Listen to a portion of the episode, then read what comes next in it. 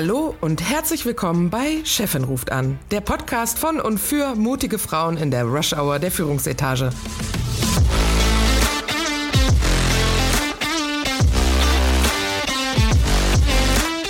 Mein Name ist Friederike Oehlerking und zusammen mit Christine Kohnke und Dr. Verena Klappdor unterhalte ich mich alle zwei Wochen über Themen, die Menschen in Führungspositionen oder solchen, die dorthin kommen wollen, interessieren.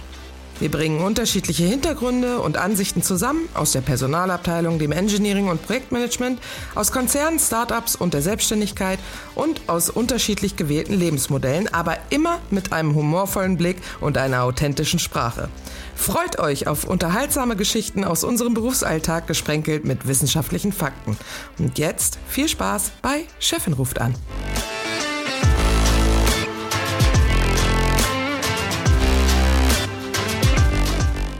Dann fangen wir doch mal an. Also, herzlich hm. willkommen bei Chefin ruft an. Heute mit einem besonderen Gast für uns. Äh, die Jane Plöger ist heute zu uns gekommen. Hallo Jane. Hallo. Christine ist auch bei uns. Ähm, Verena ist ja nach wie vor noch im Urlaub. Guten Morgen, Christine. Guten Morgen zusammen. Morgen. So, und wir sprechen heute mal ein bisschen über Jane. Wir wollen nämlich mehr über dich erfahren. Ähm, du, die, dich kenne ich ja aus äh, alten äh, Zeiten ähm, bei meiner Arbeitgeberin, äh, früheren Arbeitgeberin. Und ähm, wir haben ein bisschen. Jetzt musst du auch sagen, welche. Ja, jetzt müssen wir auch drüber reden. Ne? Äh, also Siemens beziehungsweise am Schluss halt Siemens Energy. Und wir haben ja gesehen, äh, du bist ja schon seit 20 Jahren ungefähr ja. in dem Unternehmen. Das ist ja der, der absolute Wahnsinn. Ähm, mhm. erzähl uns doch mal, äh, wer du bist, was du so machst und äh, ja, dann steigen wir so mal in das Gespräch rein. Okay, also ich bin eigentlich äh, Amerikanerin, was man mir, glaube ich, auch anhört. Ich kam nach Deutschland ursprünglich als Austauschschülerin und zwar, zwar im, äh, im, in der Highschool, also schon so lange her. Und mhm. habe dann, so wie es eben passiert, jemanden getroffen, und wegen ihm bin ich dann zurück nach Deutschland nach dem Studium gekommen. So, so fing das an. Ja. Die, Die Liebe. Liebe, genau. Und dann habe ich mein, äh, mein MBA tatsächlich hier in Deutschland gemacht, währenddessen meinen Sohn bekommen und dann gedacht ja. so, Jetzt kannst du Karriere starten, weil du hast da jetzt alles andere abgehackt. kind, Mann. also könnte, es, könnte das jetzt losgehen. Und da habe ich mich tatsächlich auch damals bei der Siemens beworben ähm, für eine Stelle im Business Development in der Strategie. Und ähm, mhm. das war, das klang ganz spannend. Ähm, mir war gar nicht klar, dass das dann an so einem hässlichen Standort ist. Ne? Also Duisburg ist ja nach wie vor nicht schön. und da habe ich wirklich gedacht, so, das machst du jetzt für ein, zwei Jahre und dann bist du hier weg. So. Und dann guckt man sich um und denkt, wow, es ist tatsächlich schon 20 Jahre. Das ist schon einiges. Ähm, was also auch 20 Jahre bist du in Duisburg? Nein, also das, das ist ähm, nicht ganz richtig. Ich habe sehr, sehr viele Sachen gemacht. Und das ist auch das, was es erträglich macht oder was es die ganze Zeit spannend macht, ist im Grunde, dass ich mhm. da wirklich alles Mögliche gemacht habe. Ich habe ähm, in China Mergers and Acquisitions begleitet. Dann haben wir in Indien ein Packaging- und Testing-Standort aufgebaut. Also da war ich sehr, sehr viel unterwegs auch und nicht, äh, nicht halt immer nur in Duisburg. Ja. Und ähm, zwischendurch war ich auch vier Jahre wieder in den USA. Ähm, ja, also es ist nicht immer Duisburg gewesen, aber 20 Jahre sind halt 20 Jahre. Ne? das kommt man sich schon sehr alt vor. Ja, ich kann mich noch erinnern bei dem Einstellungsgespräch, da haben die mich tatsächlich gefragt, ja, Sie sind ja eine junge Frau, ähm, werden Sie dann jetzt noch schwanger oder werden Sie, beabsichtigen Sie jetzt noch Kinder zu bekommen? Und ich habe die wirklich angeguckt und ich komme aus den USA, wo diese Frage verboten ist. Ne, das ist mhm. diskriminierende Frage. Und ich habe den Richtig. wirklich angeguckt und gesagt, das geht sie nichts an. Ja, ah, super. Und die haben. Mal, vor 20 Jahren war das noch so, obwohl es ja, glaube ich, auch in Deutschland schon verboten war. Ja. Da war es, glaube ich, noch gar nicht so gelebt, ne? Guck ja. Mal. Krass. ja. Und da habe ich gedacht. Aber gute Antwort. Ja, aber da habe ich gedacht, so, jetzt stellen Sie mich definitiv nicht ein. aber es kam dann doch, also das war dann offensichtlich okay. Aber es war halt der Vorurteil. Ne? Also ich hatte mit Vorurteilen an beiden Ecken zu kämpfen, sage ich mal. Äh, mein ja. Sohn war damals im Kindergarten und ähm, das war so, du bist die Rabenmutter von den anderen Müttern habe ich bekommen, du bist die Rabenmutter, du bist ja nie da. Christopher, ja. mein Sohn, hat äh, von seinen Freunden quasi dieses mitleidige, deine Mama ist schon wieder weg. du armer Christopher, ja. deine Mama kommt mm. ja nie zum Bastelabend. Ja, so. Mm. Und dann auf der Arbeit natürlich äh, im Grunde die gleichen Fragen in eine andere Farbe, sag ich mal. Mm. Wie schaffst du das denn mit dem Kind? also, ne, ja, aber nicht, nicht so Fragen wie, wir wollen nach deinem Wohlbefinden fragen, sondern eher so, ne, so, so eine andere, so ein anderes Touch da drin. Und ähm, ich hat sich das verändert deiner Meinung nach über die letzten 20 Jahre? Das hat sich enorm verändert. Also ich merke das ja. jetzt äh, wirklich anders und zwar nicht nur mit Kindern oder Frauen, äh, Frauen, sondern auch Väter. Äh, ja. Wir sind viel flexibel geworden. Jetzt gerade jemand in meinem Team, ein Vater, hat sich tatsächlich Auszeit genommen, um für seine Kinder da zu sein. Ähm, wir ja. haben ja dieses ähm, unbezahlte Freistellungsmöglichkeit, wenn, wenn man sich sozusagen, es muss ja kein Sabbatical sein, was ja länger ist, sondern halt vielleicht ein, zwei Monate nur, dann kann man diese ja. unbezahlte Freistellung sich geben lassen. Und ähm, das hat er gemacht und das fand ich auch sehr bewundernswert, weil vor, noch vor der Pandemie hätte er sich nie getraut, das zu fragen. Und ich glaube, ja. da hat die Pandemie uns jetzt wirklich sehr geholfen, weil gezeigt wurde, dass selbst die, ähm, ich sag mal, die eingesessensten Chefs, ne, die denken, sie müssen ihre Mitarbeiter immer in Sicht haben, damit da was passiert, damit da gearbeitet ja. wird, mussten lernen und haben es tatsächlich auch gelernt, dass das auch anders geht. Und dadurch mhm. haben wir nicht nur für Frauen, aber auch, also für alle eigentlich, eine andere, ganz neue äh, Freiheit beziehungsweise neues Vertrauen. Und mhm. ähm, damit kann man dann auch natürlich ganz anders umgehen, auch wenn man zum Beispiel jetzt Kinderbetreuung hat oder jetzt zunehmend auch zum Beispiel Eltern. Wir mhm. sind ja jetzt sozusagen in der Mitte, wo wir vielleicht Kinder oder auch schon Eltern haben, die wir betreuen müssen. Ja, ja. Und, und ja, das ist, äh, das ist an ganz, ganz anders und viel besser geworden. Also das freut mich sehr. Mhm. Ja, das gerade, äh, ich bin da ein starker Vertreter von, weil ich selber die Situation auch habe, dass wir halt jetzt als nächstes was dafür tun müssen, ähm, dass wir unsere Eltern pflegen können. Ne? Ja, das ist, wird immer wichtiger. Ähm, also wir haben die erste äh, Barriere angebrochen, sage ich mal. Da sind wir auch noch nicht da, wo wir hinwollen, bestimmt, aber äh, die nächste kommt und, und äh, darum müssen wir uns kümmern, unbedingt, ja, ja. Und äh, was machst du denn heute bei äh, Siemens? Erzähl doch mal. Oder Siemens Energy. Ja, heute leite ich die RD, also die Entwicklung für Compression. Und das mhm. ist auch ein ganz spannendes Thema, weil ich als Frau, das ist der erste Punkt, bisher haben es immer nur Männer gemacht, diesen Job.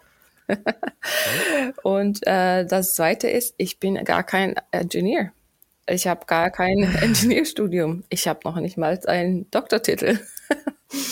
und, und das, ähm, dass mir das zugetraut wurde, verdanke ich einem Chef, der tatsächlich auch ähm, ganz anders denken konnte über die Fähigkeiten und Talente seiner Mitarbeiter und ähm, hat in mir eine, ein Talent und eine Affinität zur Technologie gesehen ähm, und hat das gefördert.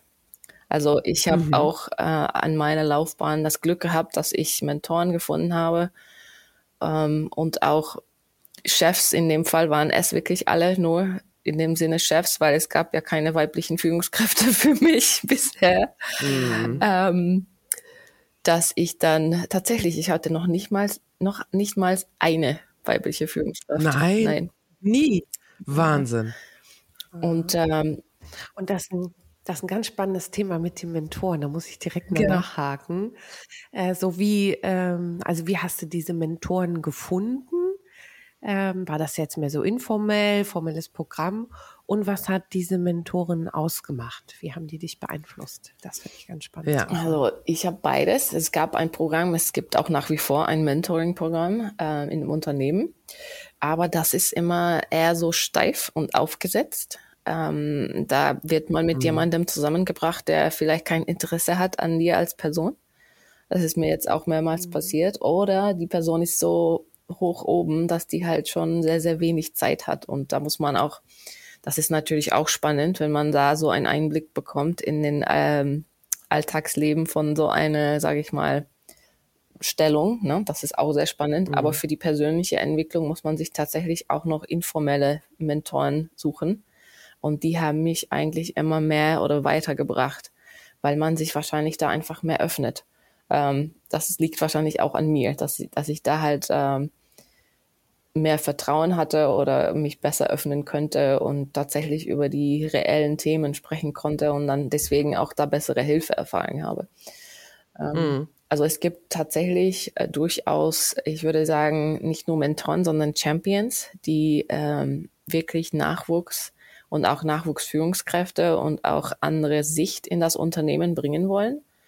Ähm, und das braucht man, damit das eigentlich ähm, funktioniert. Und auch deswegen liegt es mir am Herzen, dass ich dann jetzt heute Mentor und so eine Führungskraft bin, dass ich dann auch wirklich äh, Frauen und natürlich nicht nur Frauen, aber halt jeder mit Talent und Ehrgeiz und ähm, ja, den Drive, irgendwas Besseres aus sich zu machen, beziehungsweise mehr dazu zu lernen, weil das ist ja eigentlich das Wichtigste, was man mitbringen muss.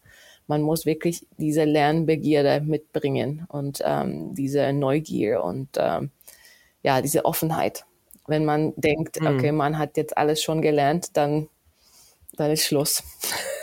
Ja, ja, ja, ja. Wenn man, auch wenn man schon alles weiß, ne? Mhm. Du kannst ja immer noch Neues dazu lernen, das merke ich ja jetzt auch. Ähm, ich habe, ich bin ganz besonders stolz drauf, dass ich jetzt zwei Ebenen Frauen Führungskräfte habe unter mir. Also ich habe eine direkte äh, Mitarbeiterin, in dem Team, Aha. die ein Team leitet. Die leitet jetzt einen großen Teil meines Teams. Und darunter hat sie noch eine weibliche Führungskraft gerade eingestellt. Und das war wirklich ein Akt des Horrors, wie die meisten Gentlemen in, in dem Team, kann man sich vorstellen. ähm, aber mittlerweile ist das besser, also sie mussten sich halt ein bisschen äh, daran gewöhnen und jetzt merken die, ah, Mensch, die ist doch gut. Ja. Und ich so, ja, echt? so, so, ich würde jetzt keinen einstellen, ob männlich, weiblich oder divers, der nicht gut ist. Ne? Das ist die erste, Richtig. das ist das erste Kriterium.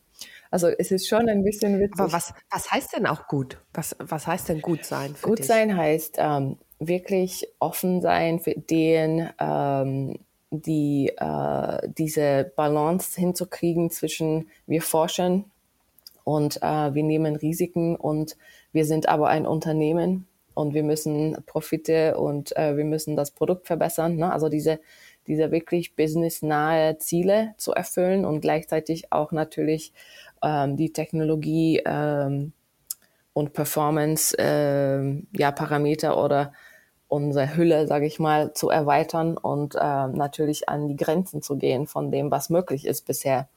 Und das ist wirklich eine Balancing, äh, wirklich eine Balancing Act, because ähm, du musst die, du musst tatsächlich dir trauen über diese diese physikalischen Grenzen, dass man sie ausreizen kann, dass man da immer noch ähm, weitere Möglichkeiten findet. Ähm, zum Beispiel jetzt für uns, für Verdichter heißt das, mehr Volumenstrom durch eine kleinere Maschine durchzubekommen. Mm, ja. mm, Damit mm. hat man als Business-Ziel erreicht, dass das äh, ganze Produkt äh, kleiner ist und deswegen billiger zu bauen ist. Das ganz, ganz grob äh, gesagt.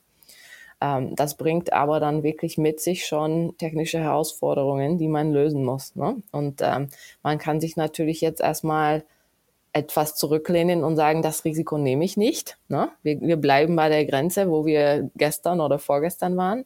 Ähm, mhm. Aber das ist die falsche Art von Persönlichkeit. Also wir, wir brauchen jemanden, der wirklich diese Grenzen immer wieder durchbrechen möchte oder erweitern möchte, gleichzeitig sich aber bewusst ist, dass wir kein Forschungsinstitut sind, sondern wir sind ein Unternehmen. Und in einem Unternehmen muss man halt auch Ziele erfüllen, die kommerzielle Art sind oder ne, die, die Unternehmensziele erfüllen.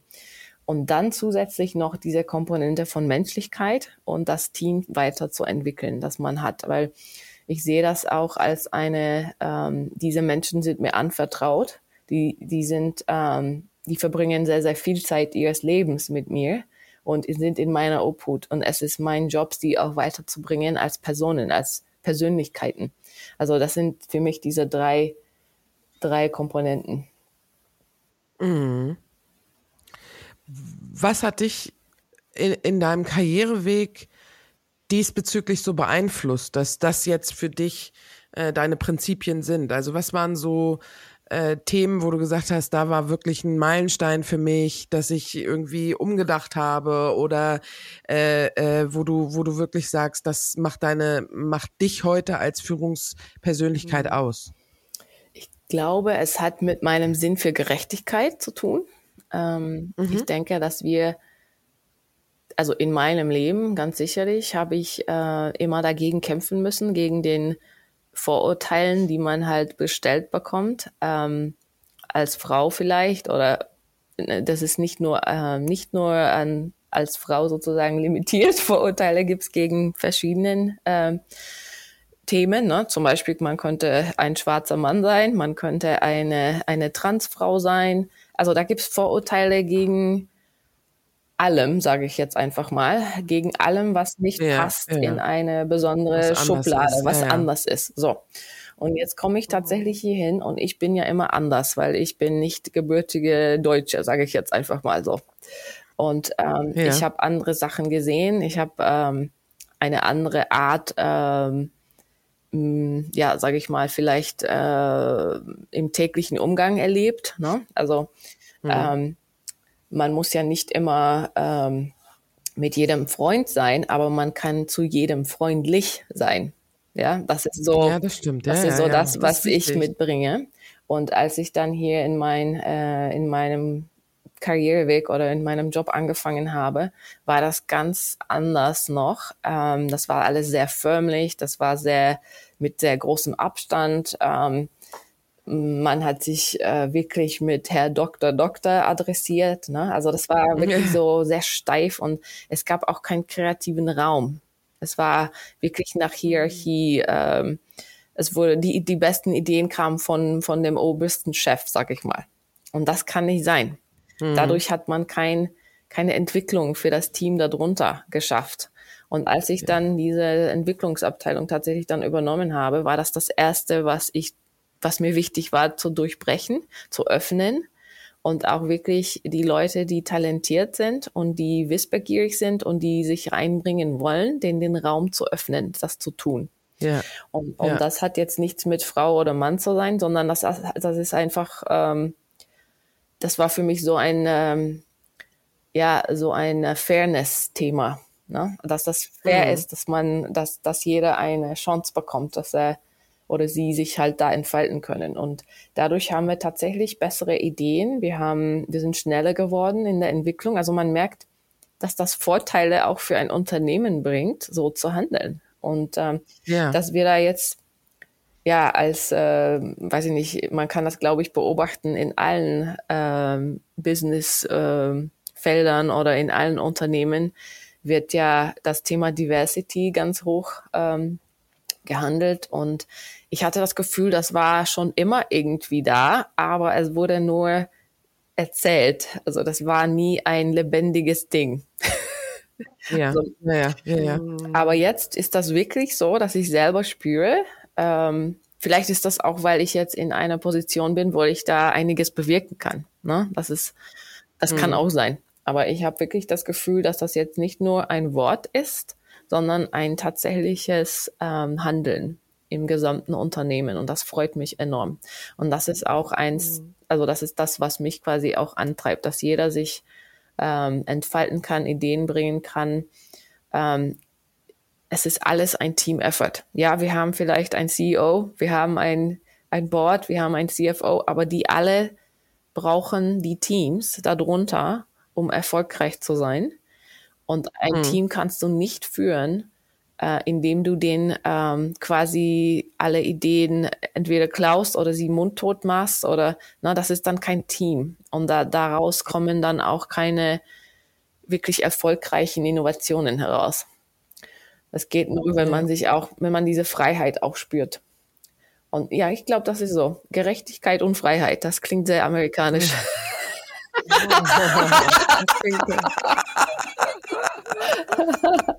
Die Grundwerte Amerikas. Genau.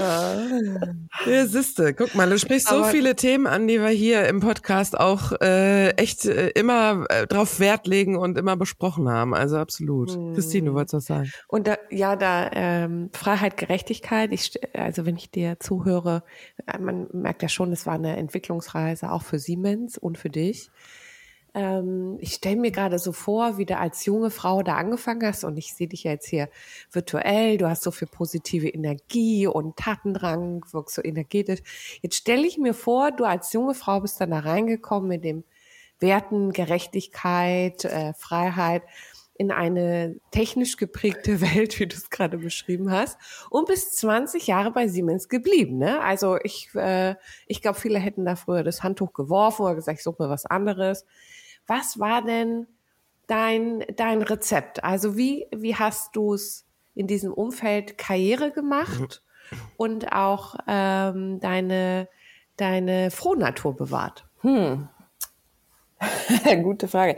Also ich denke, es hatte tatsächlich damit zu tun, dass ich wirklich sehr, sehr spannende Abschnitte und Jobs immer bekommen habe. Also ich habe, wie gesagt, angefangen in der Strategie und das ging dann direkt los mit, lass uns die Unternehmensstrategie für unser Business Unit machen. Ähm, und danach war das nächste Thema, äh, wir brauchen äh, oder wir wollen uns einen großen Wettbewerber in China kaufen oder zukaufen oder übernehmen oder so. Also ähm, und dadurch, ich wurde in komplett neue, also ich würde sagen, jeder paar Monate war ein komplett neues Thema, wo ich mich durcharbeiten, durchfühlen musste, durchwursteln oder wie man das sagt, wo ich wirklich mhm. ähm, im Grunde alles neu lernen musste, was es da gab. Ähm, und das hat mich, das hat mir immer diese Energie gegeben, weil ich bin ein unglaublich äh, neugieriger Mensch und ich möchte im Grunde alles verstehen. Ja, also deswegen ist Technologie da so spannend, aber nicht nur Technologie. Ähm, ich bin quasi auf alles neugierig. Ja. Auch zum Beispiel Mhm. was macht dich als Mensch aus oder was ist dir wichtig oder ne, also äh, genauso über die Menschen, die in meiner Umgebung sind oder mit denen ich zu tun habe, so wie mit ähm, mit den Themen an sich. Und ähm, deswegen, also durch diesen Wechsel, ähm, auch die Verantwortung, die ich dann hatte, hat sich dann immer wieder gewechselt. Zum Beispiel dieses Thema äh, Footprint in Indien, als wir eine Packaging- und Testing-Site äh, aufgebaut haben, ähm, war ich halt sehr häufig da unterwegs und war tatsächlich verantwortlich für den Technologietransfer ne, aus dem Headquarter. Ähm, das war dann wieder eine ganz andere Art, äh, was ich, ganz andere Inhalt und auch eine ganz andere Verantwortung, die ich dann da hatte als vorher als Strategie ne, oder so. Mhm. Ähm, und danach die Station im Sales zum Beispiel und Business Development war auch wieder ganz anders. Da, da hatte ich dann Kunden und Stakeholders äh, zu studieren und äh, die ähm, ja die äh, Relationships zwischen denen und was die sich eigentlich wünschen und was brauchen die von uns und äh, wo hakt es und so weiter. Also das war tatsächlich, weil ich immer wieder neue spannende Themen bekommen habe. Deswegen bin ich so lange geblieben. Mhm. Ähm, Diese Abwechslungs die abwechslungsreich, äh, genau. Und ich mhm. glaube, das kann vielleicht nicht nur Siemens Energy, aber sicherlich hat es geholfen, dass es ein großes Unternehmen ist, ein großes ja. globales Unternehmen. Ich glaube, in einem kleineren Unternehmen wäre das schwieriger gewesen. Mhm. Ja. Und was sind so aus deiner Sicht die Karrieretreiber gewesen? Also ich habe schon mal so rausgehört, so wahrscheinlich deine Offenheit und Aufgeschlossenheit, Neues zu machen, aber fallen dir noch andere Karrieretreiber ein? Also ich glaube, ich wurde geboren mit einem Antrieb. Das ist, das ist, glaube ich, so. Schon mal gut. Und ich wollte immer ähm, den größtmöglichen Impact haben an meine Umgebung. Und es schien mir damals, als ich angefangen habe, Ähm, jetzt würde ich das anders beantworten, aber damals wusste ich es nicht besser und dachte, okay, du musst jetzt der große Chef werden, damit du den größtmöglichen Impact haben kannst. Ähm, was natürlich überhaupt nicht stimmt. und aus heutiger Sicht ähm, kann man sogar mehr Impact haben, wenn man kein Team leitet. Ne? Also, ähm, aber das war, glaube ich, auch immer der Antrieb. Und es ist tatsächlich so, dass sehr viele Menschen sich nicht trauen ähm, oder vielleicht auch gar nicht diese in diese unbequeme Situation kommen wollen, Verantwortung zu tragen. Weil es ist eine unbequeme Situation. Verantwortung zu tragen ist nicht immer Spaß. Es ist eine äh, manchmal sehr schwerwiegende Sache. Zum Beispiel, wenn wir einen Standort schließen müssen oder wenn ich ähm, Leute gehen lassen muss oder na, es gibt tatsächlich sehr schwierige und schwertragende Entscheidungen, ähm, die ich als Führungskraft treffen muss, ähm, von denen ich weiß, dass sie dann die Menschen ähm, erstmal sehr negativ beeinflussen werden. Also das, das ist, mhm. ich habe eine persönliche Verantwortung hier zu tragen, wie ich mit, damit umgehe. Ne? Aber letztendlich als Unternehmen ähm, ist es das Beste für das Unternehmen, nicht vielleicht unbedingt für den Mitarbeiter. Ähm, und mit dem muss man klarkommen, mit, diese, mit diesem mhm. Spannenfeld. Mm. Und natürlich ist dann das, das andere Thema, dass man halt sehr, sehr viele Stunden dafür aufgibt und auch sehr viel Zeit. Und äh, das ganze Thema Reisen oder, oder, oder globales Unternehmen heißt auch, dass man sehr viel unterwegs ist. Das heißt, sehr wenig vielleicht Zeit hat für seine Familie zu Hause. Also das sind alles Abwägungen, die man dann machen muss. Was ist mir als Person wichtiger? Und ähm, ich habe halt gemerkt, dass viele Menschen um mich herum, gerade hier in Deutschland, ähm, das nicht wollten. Also vielleicht kann man auch sagen wie Last Man Standing oder so. Das hat sich keiner gemeldet, außer mir. Ja. Ich weiß nicht, aber was würdest du denn? Antwort ist, die ihr wolltet. Also wenn du sagst, dass du halt die Abwechslung und so weiter dich immer weiter angetrieben hat, dann gab es doch aber bestimmt auch Momente, wo du gesagt hast, äh, es geht gerade gar nichts mehr. Also gerade wenn man ja was Neues lernt, befindet man sich ja so ein bisschen in der Panikzone und neigt so ein bisschen zur Überforderung für den Moment, mhm. weil halt so viele neue Dinge auf einen einprasseln. Was denn so dein Rezept, wie du das ausgeglichen hast, dass du, dass du trotzdem äh, dran geblieben bist, dass ähm, mal abgesehen von dem spannenden Thema für dich selber äh, als die private Jane, äh, wie wie hast du wie hast du da ein Rezept für dich gefunden? Ähm, den Stress auszuhalten? Mhm. Das war tatsächlich ein langer Weg. Ähm, und ich kann wirklich ja. jetzt sagen, mit 45 Jahren, ich habe mich endlich gefunden. mhm. ähm, es braucht Reflexionszeit. Es braucht Zeit, sich wirklich, also ich habe seit drei Jahren ungefähr angefangen, Tagebuch zu schreiben. Es hat angefangen mit dem Bullet Journal, falls ihr das kennt.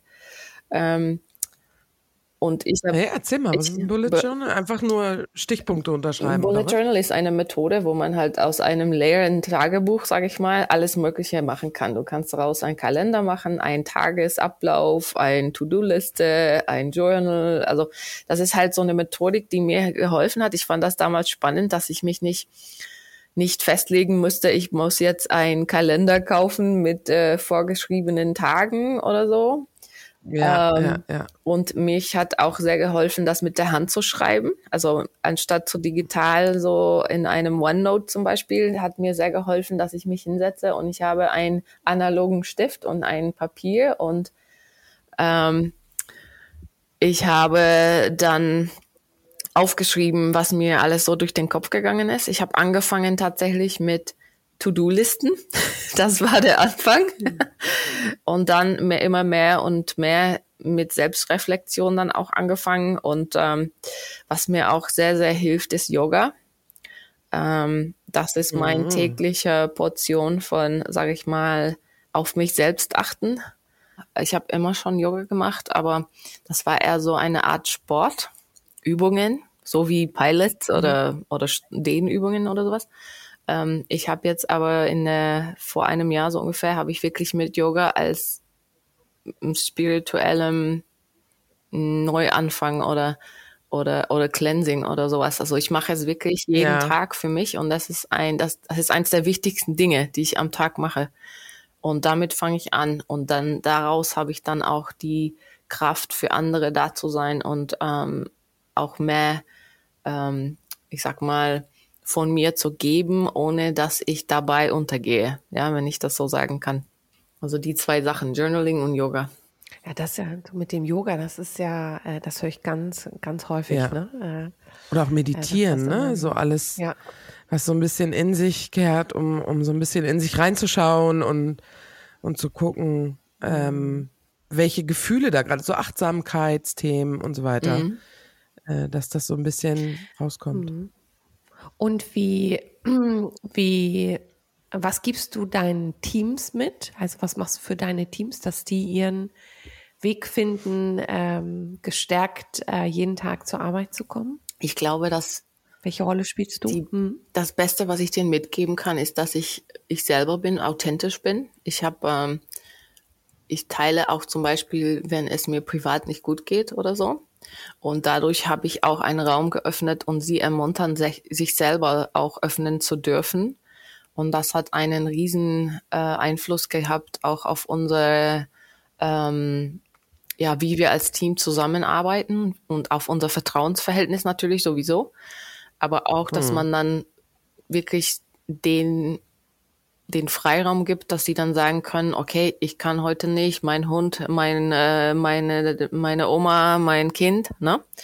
Und ähm, sie können das offen sagen und das ist okay und wir finden dann einen Weg, wie sie dann zum Beispiel irgendein Deadline oder irgendein Ziel, das wir natürlich trotzdem erreichen müssen, wie wir das dann anders lösen, ne? dass ich, wir zum Beispiel Hilfe dazu holen oder oder die Person sagt dann, ich werde dann dafür an dem Tag länger machen oder also diese Flexibilität.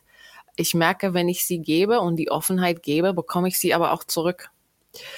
Mhm. Und, und das ist wirklich sehr, das macht uns sehr stark. Und ich glaube, dass das Beispiel, also ich habe eine wirkliche Vorbildfunktion, das ist mir jetzt in den letzten Monaten unglaublich klar geworden. Ähm, wenn wenn ja. ich nicht ähm, die Werte vorlebe und sie authentisch vorlebe, die ich von meinem Team eigentlich fordere, dann wird es nichts. Also ich muss im Grunde die, der Vorbild wirklich immer wieder sein und da hilft auch nur, auch wieder auf sich selbst zu achten. Die zwei Sachen hängen zusammen.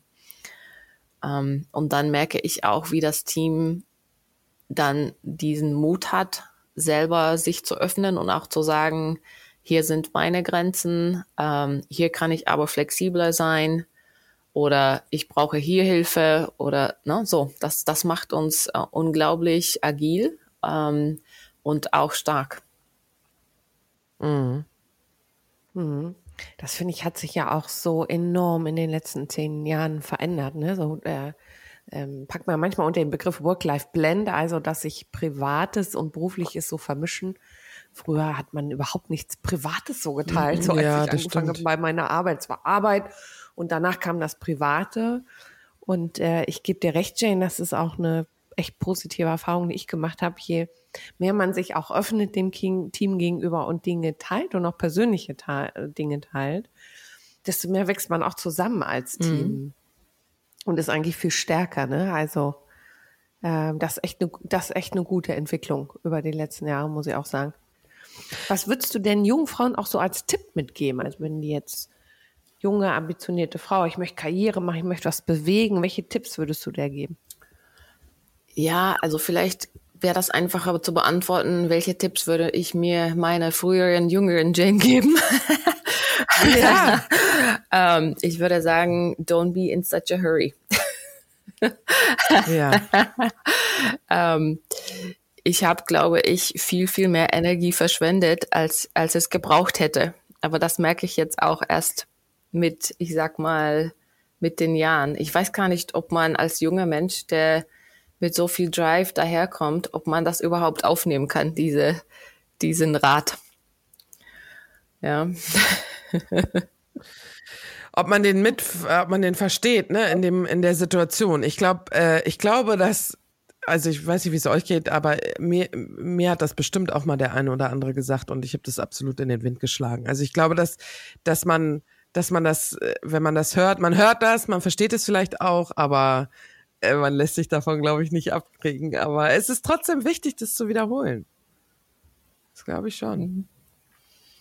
Ich hatte eben noch ja. einen Punkt zu dem, was du gesagt hast, äh, Christine, aber mir fällt es gerade. Dass sich Work-Life-Balance alles so verändert hat, im Positiven. Mm, genau. Naja, muss ich nochmal. Privates Teilen. Ja, ach genau. War das ja. für euch früher auch so, dass, äh, dass es ganz unangenehm war, wenn die Eltern angerufen haben während der Arbeitszeit oder so? Ich finde das immer ganz schlimm. Ich habe gesagt, ich kann nicht reden, ich arbeite. Ich rufe heute Abend zurück. Ging euch das auch so? Meine haben nie angerufen. Meine auch nicht. Aber wenn mein Mann angerufen hat, dann war mir das auch peinlich. Genau. Ich weiß, was ja. du meinst. Aber ja. das ist eigentlich Quatsch, oder? Mhm. Total. Ich fand es auch so witzig. Mhm. Ähm, also, äh, ich kenne es ja, wie gesagt, äh, landwirtschaftlicher Betrieb und so weiter, da ist alles zusammen. Firma, äh, Familienleben ist alles zusammen.